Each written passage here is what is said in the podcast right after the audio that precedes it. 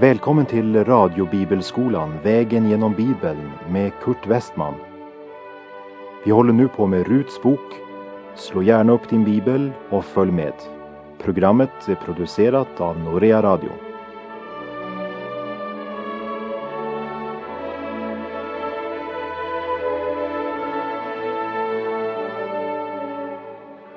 Vi befinner oss i kapitel 2 i Ruts bok och vi avslutade förra programmet med att nämna att arbetsledaren för Boas skördefolk, han hade lagt märke till att Rut arbetade ihärdigt och uthålligt. Och vi repeterar de två sista verserna vi läste i förra programmet, vers 6 och 7 i Ruts bok kapitel 2. Tjänaren som hade uppsikt över skördemännen svarade och sade det är en moabitisk kvinna. Den kvinna som har kommit hit med Nomi från Moabs land. Hon bad att hon skulle få plocka och samla ihop ax bland kärvarna efter skördemännen. Och så kom hon och hon har hållit på sedan i morse ända till denna stund. Bortsett från att hon nyss har vilat något lite där inne. Rut är varken lat eller likgiltig. Hon är en riktig arbetsmyra. Men det är inte hennes ihärdiga arbete som ska bli hennes lycka, men det är Boas kärlek.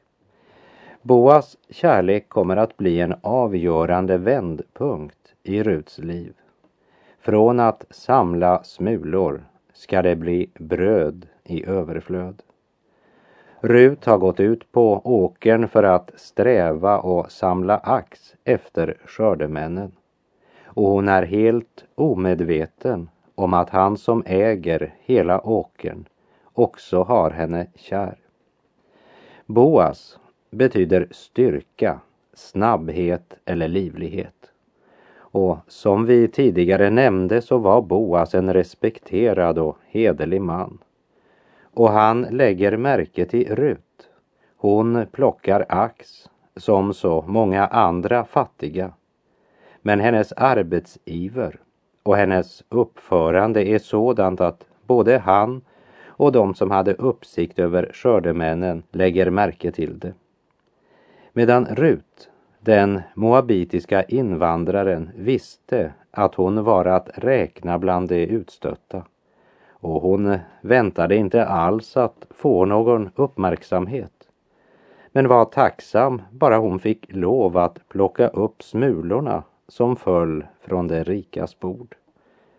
Och orsaken till att hon överhuvudtaget vågade göra det, det var ju därför att det var hennes lagliga rätt efter Mose lag. Och du ska lägga märke till hur överraskad hon blir över att hon fått Boas uppmärksamhet. För efter att han har lyssnat till sin arbetsledares vittnesbörd om Rut så vänder han sig nu direkt till henne, vers 8. Då sade Boas till Rut, Hör min dotter, du ska inte gå bort och plocka ax på någon annan åker, inte heller gå härifrån utan du ska hålla dig till mina tjänarinnor här. Boas var nog både en hederlig och generös man. Och jag tror aldrig att någon fattig blev nekad att plocka ax på Boas åker. Men Rut får inte bara lov att plocka ax, men hon får av ägaren höra att hon ska inte gå till någon annan åker. Och när vi nu hör vad Boas säger så förstår vi att nu handlar det om något mer än bara välvilja. Boas är av Elimeleks släkt och han har hört om allt det goda Rut har gjort mot Elimeleks änka Nomi. Därför har han som släkting till Elimelek också ett ansvar att vara god mot Rut som också själv är änka efter att ha varit gift med en av Elimeleks söner. Och dessutom börjar Boas att själv bli intresserad. Och så säger han till Rut i vers 9. Se efter var skördemännen arbetar på åkern och följ efter dem. Jag har förbjudit mina tjänare att göra dig något för när. Och om du blir törstig, så gå till krukorna och drick av det som mina tjänare hämtar. Vad det här betydde för Rut, det är svårt för oss att föreställa oss helt och fullt. För en ensam änka från Moab så kunde det vara högst riskabelt att ensam gå ut på främmande åkerfält. Hån, förakt och förnedring, ständiga glåpord och hon eh, kunde aldrig gå säker för vad hon kunde utsättas för. Därför var det glädjande för henne när hon hade fått tillåtelse från honom som hade uppsikt över skördemännen att plocka ax här på denna åker. Men nu upplever hon dessutom att Boas själv, han som äger åkern, omsluter henne med sitt beskydd.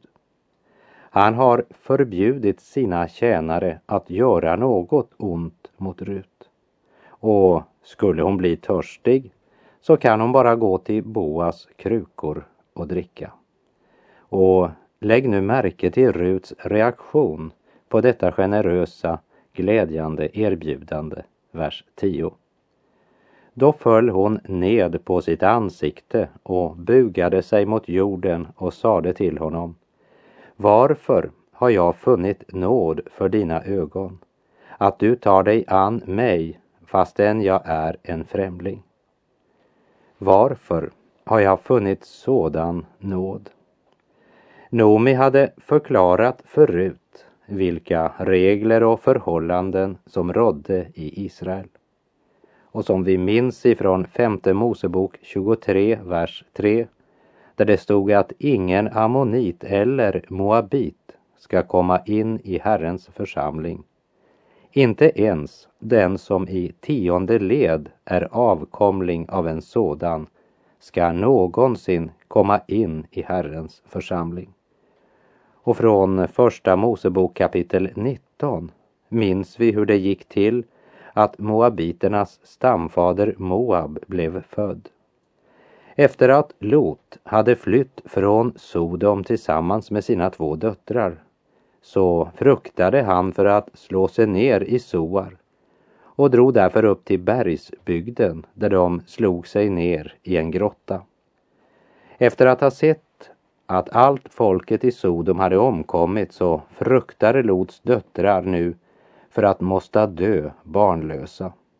Och så, istället för att vända sig till Gud och få svar från honom, så löser de problemet med mänsklig list, med alkohol och incest. De beslutar sig för att skänka sin far så full att han inte vet vad han gör och så bli gravida genom sin egen far. Och vi citerar från Första Mosebok 19, verserna 35 till och med 37. Så gav det också den natten sin fader vin att dricka. Och den yngre gick och lade sig hos honom, och han märkte inte när hon lade sig, inte heller när hon steg upp. Så blev Lots båda döttrar havande genom sin fader. Och den äldre födde en son och hon gav honom namnet Moab. Från honom härstammar moabiterna ända till denna dag. Så en fattig moabitisk änka som befann sig som invandrare i Israel väntade inte att någon ville ha gemenskap med henne. Men Boas säger inte, gå till en annan åker din eländiga moabit. Och han säger inte bara att du ska få lov att plocka ax på min åker. Men han kallar henne dotter. Hör min dotter, säger han. Du ska inte gå bort och plocka ax på någon annan åker. Inte heller gå härifrån, utan du ska hålla dig till mina tjänarinnor här. Och det säger han till en som efter lagen skulle vara utestängd från Herrens församling. Men Boas säger, är du törstig, så gå till krukorna och drick av det som mina tjänare hämtar. Det vill säga, jag både kan och vill släcka din törst. Gå inte bort från mig. Rut är en god illustration av din och min situation. Utestängda från gemenskapen med Gud genom syndafallet. Vi läser i Romarbrevet 5, verserna 6 till och med 8 i Bo Gerts översättning. Ty medan vi ännu var hjälplöst förlorade gick Kristus när tiden var inne i döden för oss ogudaktiga. Annars vill väl knappast någon gå i döden ens för den som är rättfärdig. Fast eh, kanske någon skulle gå så långt att han dog för en god människa. Men Gud bevisar sin kärlek till oss därigenom att Kristus dog för oss medan vi ännu var syndare. Vi var utestängda, men genom Kristus öppnade Gud en dörr. Dörren är öppnad. Inte har varit öppen, inte skall öppnas, men är öppen. Och därför kan han visa oss barmhärtighet och han vill uppenbara för oss att vi har en framtid. Som det står i Uppenbarelseboken 4, vers 1. Sedan såg jag och se, en dörr stod öppen till himmelen och den första rösten som jag hade hört tala till mig som en basun sade Kom hit upp så ska jag visa dig vad som ska ske härefter. Min vän, Gud inte bara känner dig, han har också en plan för din framtid. Och i hans ord uppenbaras våra framtidsmöjligheter. För där förkunnas klart vad som väntar den som förkastar Guds godhet och nåd. Och vad som väntar den som i sin hjälplöshet och synd behöver Guds nåd och törstar efter förlåtelse och rättfärdighet. Men Rut blev förundrad över den omsorg som Boas visade för henne. Hon som efter lagen var utestängd från Herrens församling. Varför har jag funnit sådan nåd för dina ögon att du tar dig an mig, fastän jag är en främling, säger Rut. Och vi läser i Ruts bok kapitel 2, verserna 11 och 12. Boas svarade och sade till henne. För mig har blivit berättat allt vad du har gjort för din svärmoder efter din mans död. Hur du har övergett din fader och din moder och ditt fäderneland och vandrat med till ett folk som du förut inte kände. Må Herren löna dig för vad du har gjort. Ja, må full lön tillfalla dig från Herren, Israels Gud, till vilken du har kommit för att finna tillflykt under hans vingar. Det Boas egentligen här gör är att han faktiskt tillönskar denna moabitiska änka den välsignelse som i det fjärde budet utlovas åt barn som visar omsorg och vördnad och han önskar henne full lön från Herren. Det vill säga han ber om att hon fullt ut ska få del i alla de välsignelser och nådelöften som var givna åt förbundsfolket där i löfteslandet. Att få ta del i gudstjänsten, få sina synder försonade av blodet från offerlammet och få leva under Guds vingars skugga. När eh, Boas talar om att finna tillflykt under Herrens vingars skugga så syftar det till keruberna som det står om i Andra Mosebok 37. Och han gjorde en nådastol av rent guld, två och en halv aln lång och en och en halv aln bred och han gjorde två keruber av guld. I drivet arbete gjorde han dem och satte dem vid de båda ändarna av nådastolen. En kerub vid ena ändan och en kerub vid andra ändan. I ett stycke med nådastolen gjorde han keruberna vid dess båda ändar. Och keruberna bredde ut sina vingar och höll dem uppåt så att det övertäckte nådastolen med sina vingar under det att de hade sina ansikten vända mot varandra. Mot nådastolen vände keruberna sina ansikten. Vid nådastolen mötte Gud sitt folk och över nådastolen bredde keruberna ut sina vingar. Och under kerubernas vingar var alltså nådastolen. Så att söka tillflykt under hans vingar var att söka tillflykt vid nådastolen.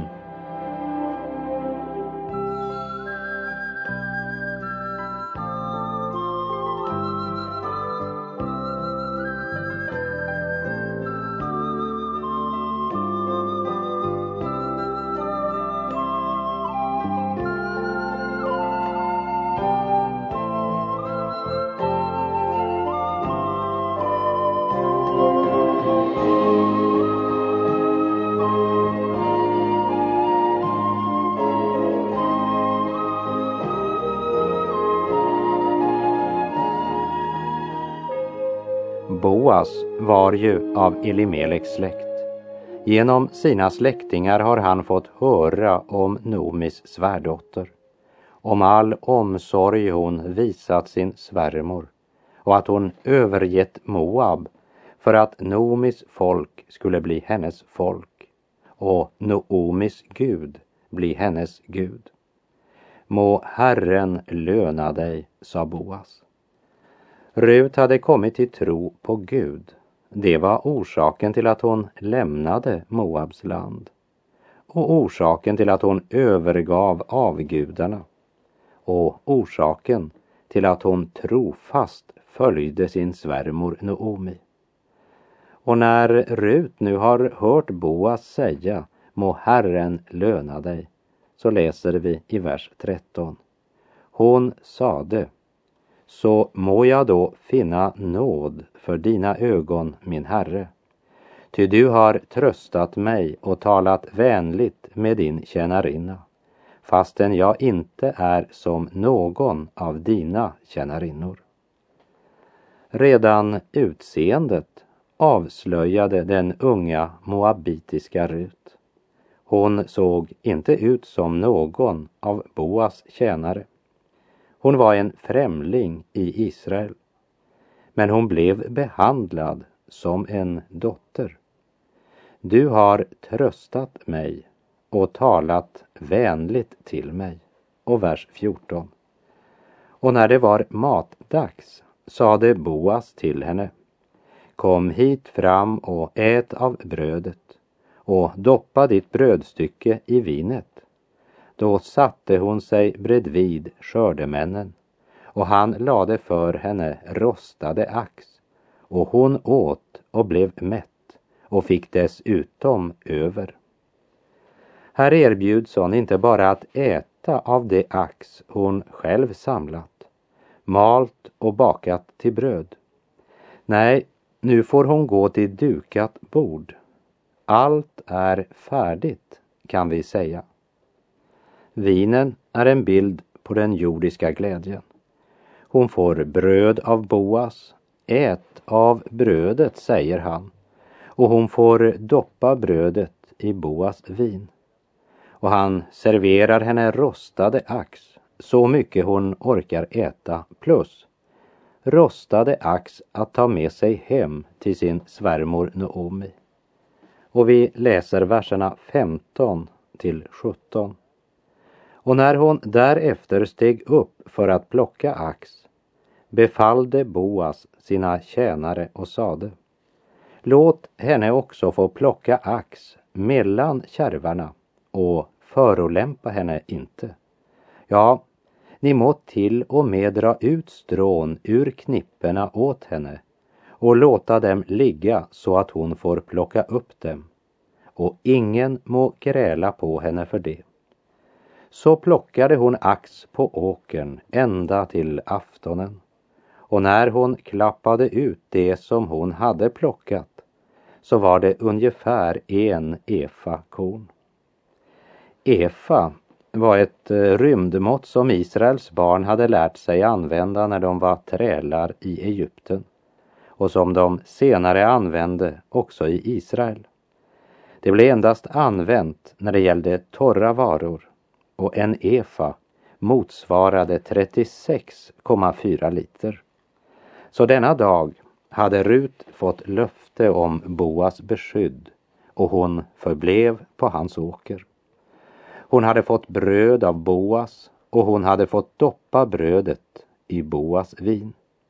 Hon hade fått äta sig mätt på Boas rostade ax och hon hade rostade ax med sig hem till Nomi. Och mer än 36 liter tröskat eller klappat korn i tillägg. Vi läser vers 18 och 19. Och hon tog sin börda och gick in i staden och hennes svärmoder fick se vad hon hade plockat. Därefter tog hon fram och gav henne av vad hon hade fått över sedan hon hade ätit sig mätt. Då sade hennes svärmoder till henne, var har du idag plockat ax och var har du arbetat? Välsignad vare han som tagit sig an dig. Då berättade hon för sin svärmoder hos vem hon hade arbetat. Hon sade, den man som jag idag har arbetat hos heter Boas. När Rut kommer hem med en hel efa färdigtröskat säd, då utbrister Nomi. O oh, jag som har suttit här och varit så orolig hur det skulle gå för dig med axplockningen och tänkte på vad som kunde ske med dig en ensam moabitiska ute på åkern. Men jag har väl aldrig sett på maken. Så mycket korn du har. Var har du plockat korn idag? Och så berättar Rut var hon varit den här dagen. Och till det här ögonblicket så vet Rut fortfarande inte vem Boas är, men det vet Nomi. Och vi läser i vers 20. Då sade Noomi till sin sonhustru, må han vara välsignad av Herren eftersom han inte har låtit bli att bevisa godhet både mot det levande och det döda.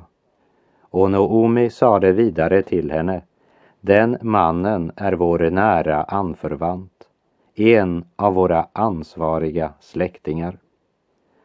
Rut hade verkligen hamnat på rätt åkerteg.